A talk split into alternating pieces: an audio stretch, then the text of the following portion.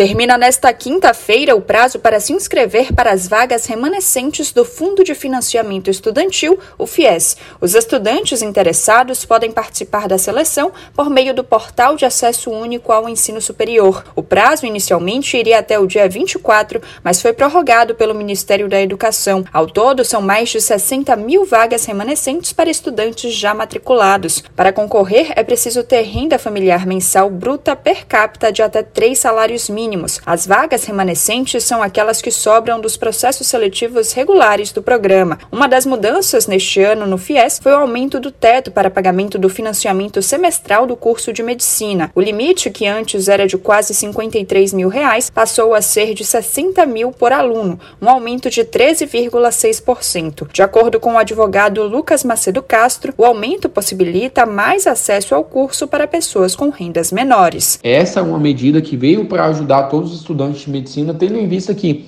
o valor das mensalidades das faculdades hoje, elas ultrapassam 10 mil reais.